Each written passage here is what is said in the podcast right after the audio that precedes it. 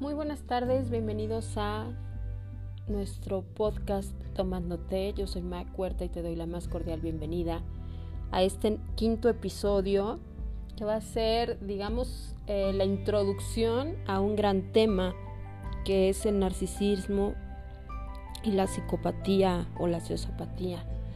Vamos a hablar el día de hoy de esas banderas rojas, de esos focos rojos que se presentan cuando nos vinculamos con personas narcisistas o psicópatas y que si no hacemos casos podemos terminar pues en vínculos muy dolorosos o incluso eh, pues ya en los extremos pues muy muy lastimados tanto mujeres como hombres a nivel eh, mental emocional y físico incluso hasta quien ha llegado a la muerte no así que este podcast es para todas esas personas que viven en una relación de abuso con una persona narcisista o psicópata o que ya pasaron por una relación así y no quieren volver a repetir esta experiencia y por los que eh, no han pasado por algo así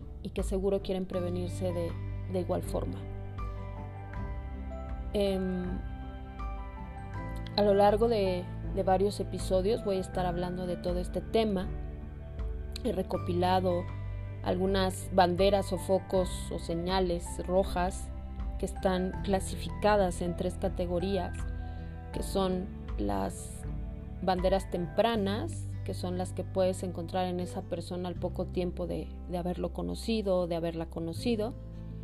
Las tardías, que son las que podemos encontrar pasado cierto periodo de tiempo luego de habernos conocido. Y también la tercera, que es la que podemos encontrar en nosotros mismos. Entonces, em, las banderas rojas o los focos rojos son estas señales contextuales eh, en las otras personas o internas, es decir, en nosotros mismos, que si logramos captarlas a tiempo nos pueden salvar de caer en vínculos muy dolorosos o de caer en manos de personas narcisistas o psicópatas.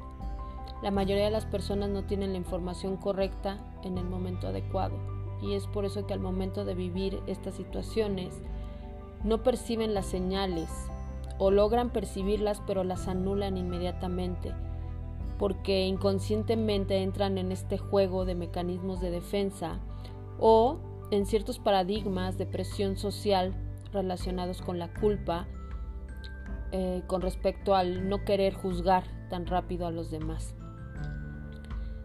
Cada bandera roja o cada foco rojo representa una conducta aislada o un conjunto de conductas similares en un periodo de corto tiempo por lo cual es difícil hacer una especie de diagnóstico apresurado en dicho momento.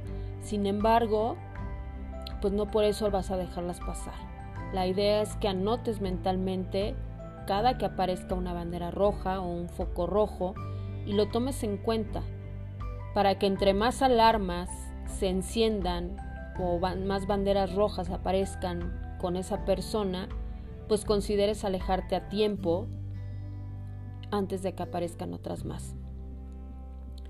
Lo primero que debes de tener en cuenta es que las personas narcisistas, sociópatas, psicópatas, existen. Así que, pues sí, estamos todos expuestos a podernos cruzar con alguna de ellas en cualquier momento, en el día a día. O incluso, tú puedes ser una persona que esté actuando desde ahí. Así que pues no es un fenómeno tan extraño como quizás podamos pensar. Es importante que tengas en cuenta que todas estas conductas existen y aparecen y que entre más aparezcan, más cercana es la posibilidad de que esa persona o de que tú, si aparecen en ti, eh, estés teniendo un comportamiento o una personalidad narcisista o psicópata. Así que la idea es que puedas evitar caer en manos de personas abusivas a tiempo o tú caer en procesos donde te vuelvas una persona peligrosa para los demás. Antes de hablarte de las banderas rojas, quiero tocar un tema que ha sido un agravante en este comportamiento en la sociedad. Hemos vivido una cuarentena que tiene más de año y medio, o bueno, ya casi un año y medio, eh, donde el miedo, eh, el contacto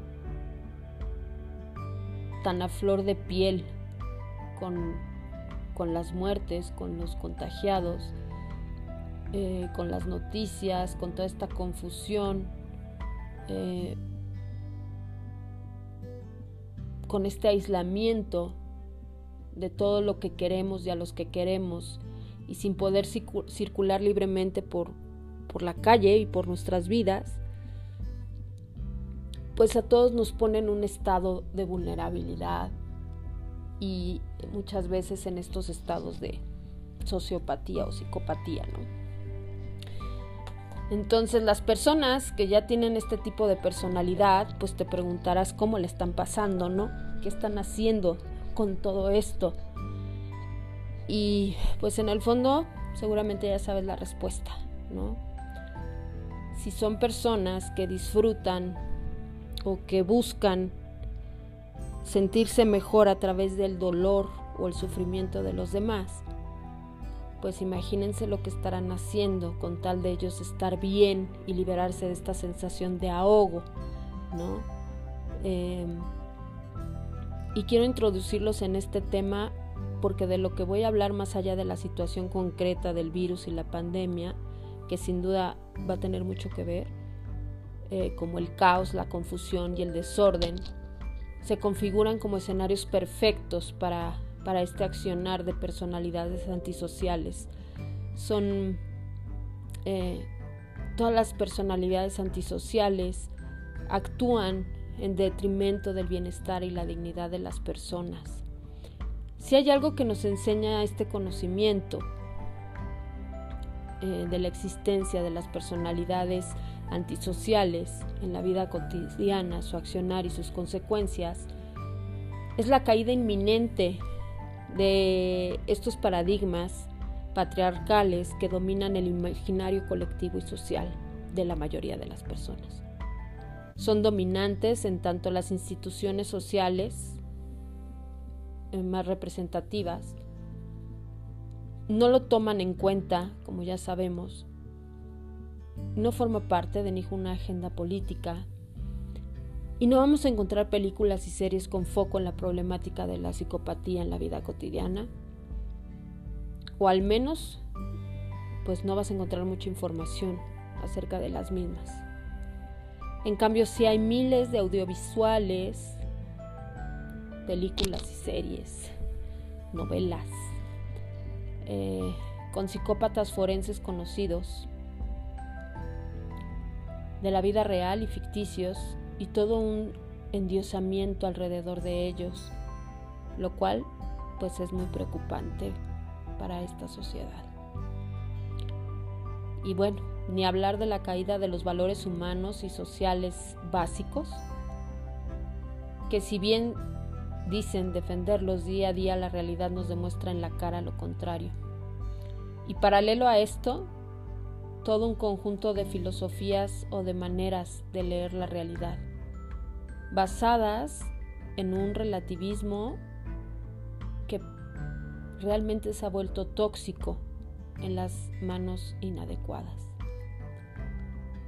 Y aquí surge una frase que me dijeron en consulta. Mac, ¿qué pasa cuando todo vale? Pues bueno, Resulta que el relativismo cultural es una teoría maravillosa e interesante que nos puede ayudar a entender muchas cuestiones inherentes a distintas sociedades, culturas, tradiciones. Nos ayuda a explicar el por qué un sistema social difiere de otro. Como teoría explicativa funciona espectacular, pero de ninguna manera nos sirve para dar justificación, y lo digo con letras mayúsculas, a los hechos y conductas que personas llevan a cabo desde su plena capacidad de decisión y libre albedrío. Muchos dirán que esto no es así. Sin embargo, muchos, muchos, muchos son los ejemplos que demuestran cómo se justifica lo injustificable, inclusive cuando no nos percatamos de ello. El más claro es el de la representación social errónea que se tiene de la víctima de la violencia de pareja, a quien por años se le consideró como alguien que tiene una enfermedad mental o baja autoestima o algo hizo o se lo merecía o lo permitió. Y otra frase muy, muy común. A mí nunca me va a pasar porque yo soy inteligente. Ellos o ellas evidentemente eran tontos o tontas. No se saben defender, etcétera, etcétera, etcétera permitiendo que a la víctima se le desarraigue su lugar de víctima como tal, reduciéndola a ser un simple participante del hecho, hacerlo responsable de la mano de su perpetrador. Y entonces víctima y victimario son lo mismo. Y aunque yo defiendo un poco eh, este, este pensamiento es, es, muy profundo de entender como para que yo se los pueda explicar tan, tan brevemente en este podcast. Pero quien fue víctima eh, es porque antes fue victimario y quien fue victimario es porque antes fue víctima. Y esto eh, es un trabajo que, he vivido y, he trabajado mucho desde que hice mi tesis en las cárceles, desde que todo el trabajo que he hecho en comunidades, todo el trabajo que he hecho con, con mujeres víctimas de violencia, incluso hombres también víctimas de violencia en pareja. Así que sí desde algún punto eh, esto de víctima y victimario podrían eh, llegar a ser lo mismo, pero esto no exime ni justifica el acto, ¿sí? Entonces, muchos seguramente han de estar diciendo que, estoy loca y defienden a uñas y dientes eh, que no es así, pero lo que quiero que quede muy claro es que el que haya una explicación al, suceso no quiere decir que justifica el suceso. ¿sí? Son cosas que van por separado, que no deben de mezclarse, porque si no resulta muy peligroso. ¿sí? Eh,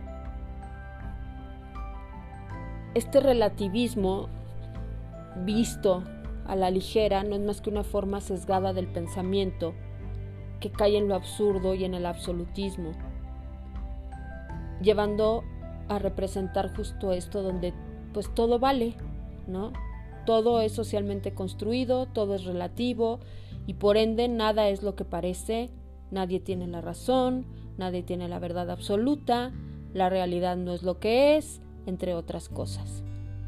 Entonces, en un escenario así planteado, sin embargo, damos lugar a cualquier manipulación o a cualquiera que manipule e impugna, este, perdón, que, que imponga o que tergiverse la realidad, los hechos, las palabras, las acciones, que cambien significados unos por otros, y que confunda a través de discursos y muchas otras maniobras que muy bien conocemos que llevan a cabo estas personalidades psicopáticas cuando el contexto se los permite. Ni todo es 100% objetivo, ni todo es 100% subjetivo, punto. ¿Ok? ¿Y esto por qué? ¿Qué tiene que ver esto con los psicópatas, con los narcisistas, con el caos?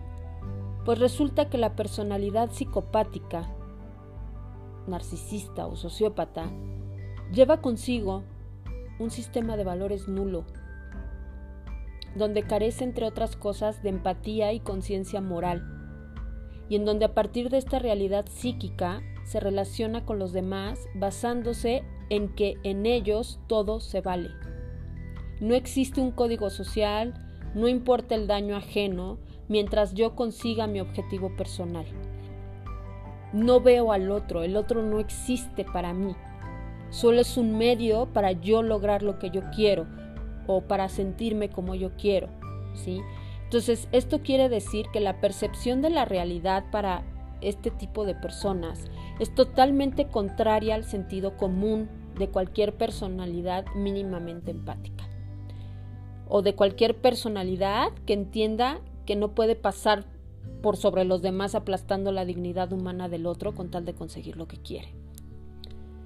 Para estas personas o estas personalidades psicopáticas, todas sus acciones implican hacer justicia y tomar lo que les pertenece, poner en su lugar a quien ha cuestionado su orden o su manera de pensar o su manera de ser o de hacer y todo lo que hacen es lo justo y lo que corresponde.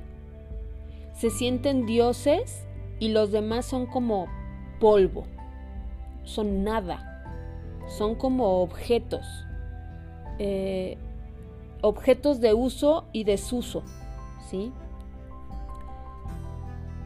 La realidad o la verdad de, eh, de la psicopatía de estas personalidades es bien concreta la destrucción y la instrumentalización de los demás. Ese es su derecho de nacimiento. Y ahora yo te pregunto, ¿todo vale? No, para mí no, no todo se vale. No se puede justificar de ninguna manera el comportamiento destructivo que una persona ejerce hacia otra persona o hacia cualquier otro ser vivo. En una sociedad donde todo vale, no hay otra consecuencia que el caos y la confusión generalizada que ya estamos viviendo y que hemos venido viviendo desde hace mucho y que ahora está siendo mucho más enfática. Una víctima sometida durante años al maltrato y al abuso psicopático, eh, donde fue desterrada de su propia percepción de la realidad y de la realidad misma, y donde fue introducida esta burbuja psicopática a través de la luz de gas, donde un te pegué, pues te pegué porque te amo y quiero cuidarte. ¿Te engañé? No, yo no te engañé. Lo que pasa es que tú no me satisfaces mis necesidades y mis fantasías sexuales y pues yo tengo que buscar allá afuera. Yo soy quien está sufriendo aquí. ¿Te suena el yo nunca dije eso? ¿Tú interpretas todo mal? ¿Porque estás loca? ¿Porque estás paranoica? Etcétera. Si nosotros no delimitamos las cosas y no llamamos cada cosa por su nombre, dejando al azar de la, de la percepción subjetiva o de lo que cada uno piense que significa tal o cual cosa, pues todo se vuelve un caos. Hace poco le pregunté a, a mis pacientes qué es el amor. Algunos dijeron que era amistad, otros que era una falacia, otros que no existía, otros que era una arma de manipulación, etc. Si, o sea, si bien podemos argumentar que no hay un consenso respecto a un término como este, pues tampoco se puede dejar al azar de cada circunstancia y menos que venga alguien más y llene ese vacío conceptual a su gusto como pasa seguido en estos vínculos traumáticos, ¿no? Donde muchas víctimas creen que el amor, por ejemplo, es vivir sometidos a la orden de alguien, es desdibujarte por ver al otro, es eliminar tu mundo, tus relaciones eh, y dejar todo por esa persona. Eh, e incluso que todo el abuso físico, psicológico, eh, económico, es parte de este em, amor, ¿no? ¿Y qué es lo que pasa aquí? ¿Por qué se da esto? Pues porque no hubo una delimitación de lo que significa el amor. Porque se ha manejado un amor donde nos programan para decirnos que el amor es sufrimiento y que entre el que más sufre es el que más ama, el que más aguanta es el que más ama. ¿Sí o no? En vez de decirnos que es un verbo, que, es, que el amor es un vínculo saludable, ¿no? El no poner estas palabras concretas y definirlo para separarlo de lo que no es, provoca que personas como los psicópatas, los narcisistas y los sociópatas vengan y reinen en el caos. Es por eso que en la terapia para la recuperación después del abuso de un vínculo narcisista o psicopático, se trabaja en uno de sus niveles los esquemas de pensamiento de la víctima. ¿Cuáles son sus creencias con respecto al amor, con respecto a los vínculos, con respecto a las relaciones? ¿Qué fue eso que lo llevó a consentir todo ese abuso? Hay una frase que se ha introducido en la vida cotidiana que se ha transgiversado mucho su sentido y ha sido usada para manipular. Y es, el amor todo lo puede y en la guerra y en el amor todo se vale. Esto es un ejemplo, eh, un ejemplo de esquema de pensamiento. Entonces, dejar todo librado al azar permite que todo se convierta en este caos, que triunfen los que destruyen, mientras los demás se hunden en la confusión y el no saber cómo actuar o qué pensar. Los psicópatas y los narcisistas son, muy hábiles al momento de manipular. Se adaptan a la perfección a cada circunstancia para sacar de ella el mayor provecho posible. Una persona que no tiene bien, bien en claro su sistema de valores, por circunstancias personales, por historia de vida, por circunstancias sociales, por este paradigma patriarcal que, que internalizamos, o representaciones sociales que naturalizamos de muchas cosas, estas personas que no tienen bien en claro sus límites ni entienden muy bien cuánto debería aguantar de la otra persona sin perderme a mí mismo o a mí misma y dejar abierta la puerta a cualquier manipulador o manipuladora para que haga y deshaga a su manera con su persona y con su vida, es muy riesgoso para toda una sociedad y lo hemos estado viviendo desde hace años.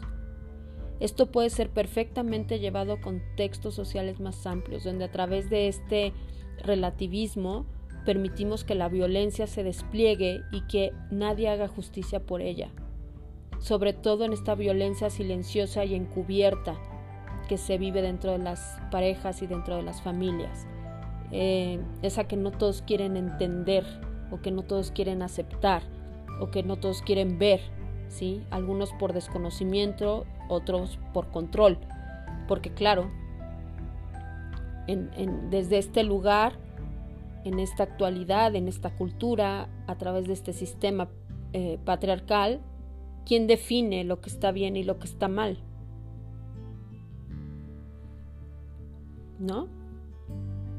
Entonces lo mismo ocurre con el auge de las miles de corrientes espirituales, perdón, donde en ellas también se transgiversan y se introducen leyes o dogmas que se reconocen muy bien como por las palabras como todo, nada, nunca, siempre. Toda tu realidad fue construida por tu mente. Díselo a alguien que vive en pobreza extrema.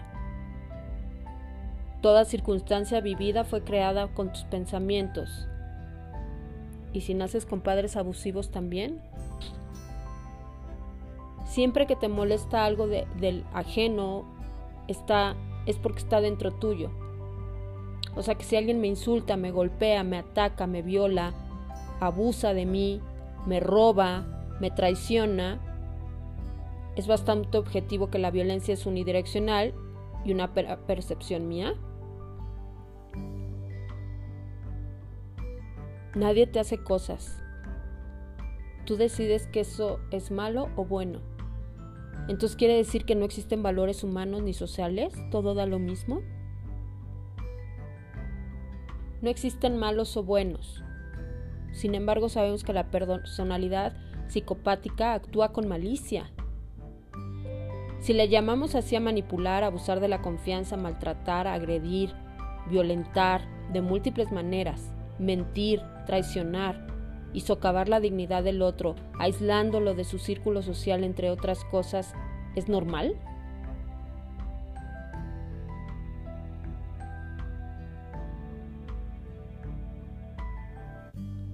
En una situación de abuso narcisista, ¿de quién es la culpa?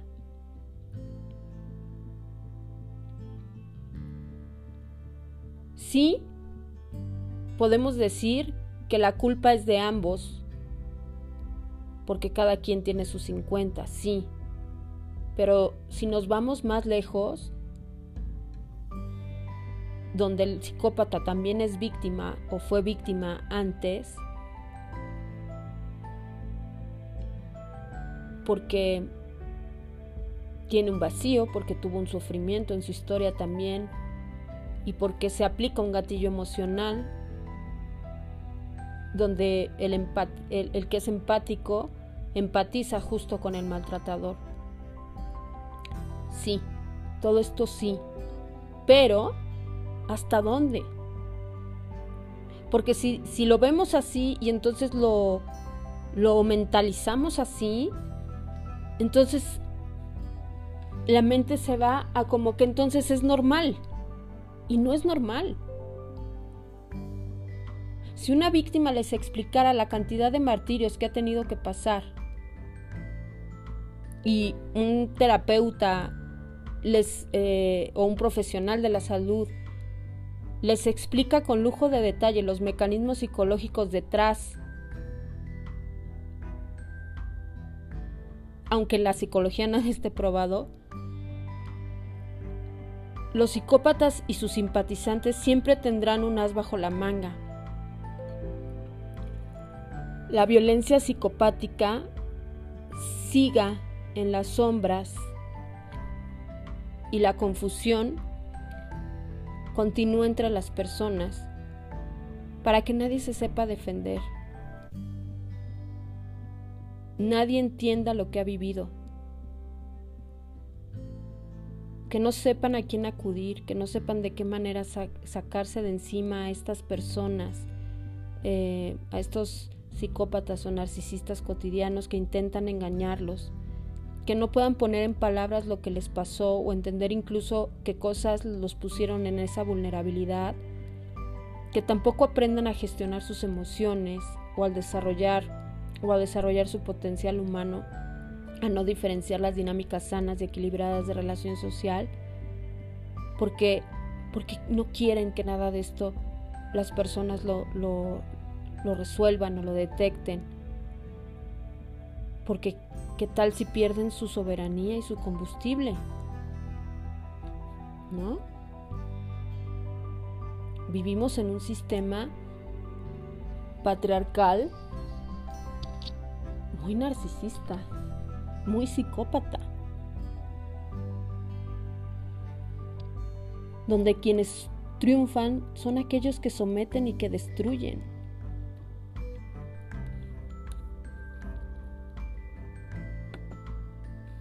En los siguientes episodios vamos a hablar más a profundidad sobre todo esto, pero hoy quiero compartirte algunas de las banderas rojas tempranas y algunas de las tardías y algunas que pueden estar en ti para que comiences a, a reflexionar. Entre las banderas rojas tempranas tenemos eh, este bombardeo de amor y darlo todo muy rápido y muy intensamente. Otra es que aparece y desaparece y nunca se comunica para explicarte si tiene un problema o está ocupado o ocupada. Otra, el victimismo constante. Desde su infancia, desde sus exes, desde sus padres, desde su familia, desde su trabajo, Parece querer dar lástima todo el tiempo, todo el tiempo se está lamiendo sus heridas para que tú empatices con él o con ella. Siempre los exes son los victimarios, siempre, siempre, siempre. Y tienen un número muy exagerado de exes que además están locos o locas. Tienen mucha prisa por la intimidad, por el sexo, Viven de los demás, tienen conductas muy parasitarias. Em, tienen encanto superficial y plástico, es decir, como muy... Eh, no fake, sino perfecto, ¿no? Quieren parecer siempre perfectos, ¿no? Eh,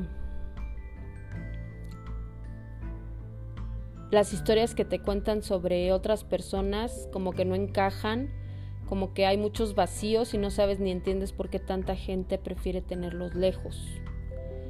Eh, otra es eh, que notas que en sus relaciones hay muchos roles desdibujados. Por ejemplo, eh, a su pareja la trata como un hijo o como un padre, los amigos parecen su pareja, por la manera de celarlos o de exigirle cosas. Por lo general habla mal de la gente cercana a quienes supuestamente quiere, a familia, amigos, exes.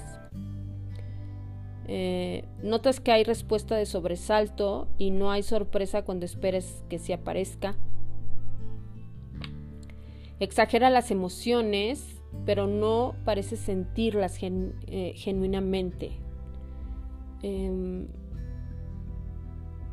hace como declaraciones muy apasionadas, pero con una voz como robótica, como si le estuvieran dictando del otro lado qué decir o cómo decirlo. Em, sientes que está reflejando todos tus deseos como si fuera un espejo. Em, constantemente humilla o critica personas exitosas, amables y alegres. Y en general pues habla y critica a todo el mundo, eh, enalteciendo como sus dones o, lo que él o ella sí hacen. Em,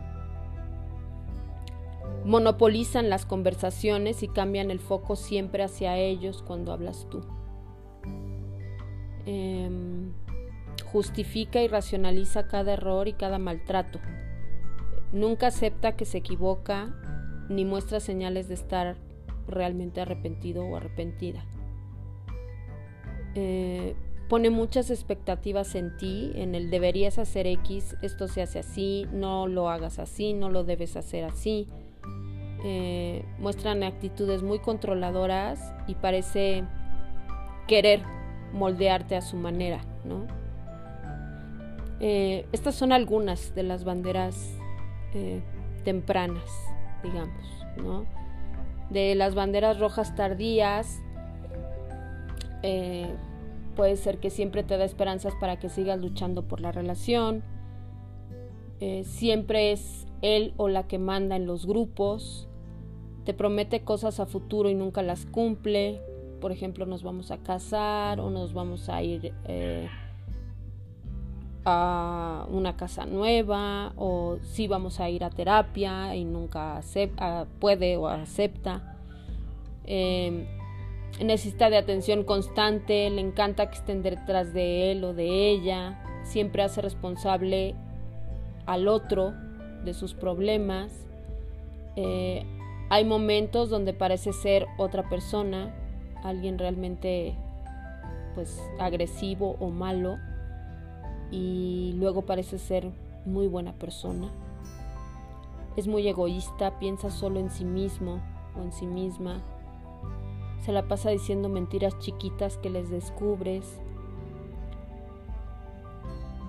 Aplica siempre alguna de las herramientas de maltrato como el gaslighting, devaluaciones, triangulación, ghosting, etc.